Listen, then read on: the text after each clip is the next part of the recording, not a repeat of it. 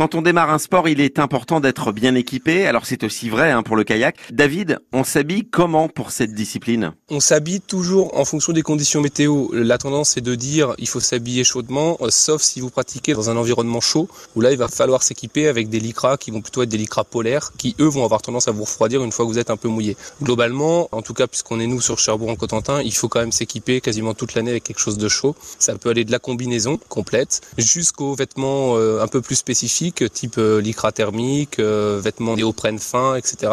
Des choses qui peuvent tenir chaud sans être très encombrant. La combinaison intégrale a ses limites dans le sens où si elle est trop épaisse, elle empêche le mouvement, puisqu'on a besoin du mouvement du buste, du mouvement des épaules et du mouvement des bras pour pagayer. Et on est systématiquement en activité, donc ce qui peut aussi créer parfois une hyperthermie, c'est-à-dire qu'on peut avoir trop froid, mais on peut aussi parfois avoir trop chaud, et ça arrive. Donc il y a un juste milieu à trouver entre les deux. Et évidemment, plus on se spécialise, plus on quitte la combinaison néoprène pour aller vers des vêtements plus techniques, qui certes sont un peu plus chers évidemment, parce que ça correspond pas à des vêtements de masse, on va dire. Ça c'est la partie vestimentaire, mais comment on choisit son kayak? Est-ce que par exemple la taille du kayak, euh, ça change quelque chose? Alors c'est pas tellement la taille du kayak qui va changer quelque chose, c'est plutôt sa longueur, son volume et sa largeur. Effectivement, pour une personne de petit gabarit, on va aller en dessous d'un bateau de 6 mètres, on va plutôt mettre à, être pardon, à 5 mètres 60, 5 mètres 80, parfois sur certains bateaux 5 mètres 40, et on va être sur des largeurs qui vont être comprises entre 55 cm de large jusqu'à 43. Donc évidemment, plus on réduit la largeur, moins le bateau est stable et plus il va être destiné à déconfirmer. Euh, derrière, on va choisir une pagaie aussi adaptée en fonction de son profil de pratique, soit une pagaie avec des pales en plastique et un manche alu ou un manche fibre,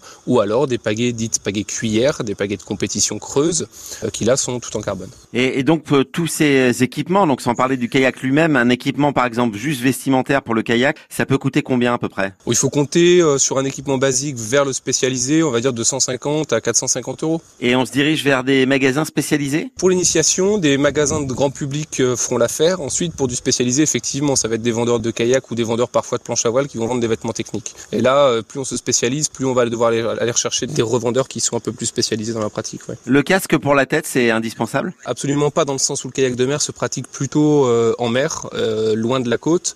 Il y a du kayak de vague qui existe où là, effectivement, on met le casque. Le premier danger, en fait, en mer, c'est l'embarquement, le débarquement. Une fois qu'on a passé ces étapes-là, le deuxième danger, c'est l'hypothermie. Donc l'essentiel, c'est de se couvrir contre l'hypothermie. On parle d'équipement un petit peu de sécurité. les éléments qui sont indispensables sur les kayaks sit and top, ouvert, hein. c'est le leash, c'est le moyen de liaison entre le bateau et le pagayeur, comme on a en surf. En surf, il y a un leash. En surf, le leash permet d'éviter à ce que la planche parte trop loin, euh, heurte quelqu'un d'autre, etc.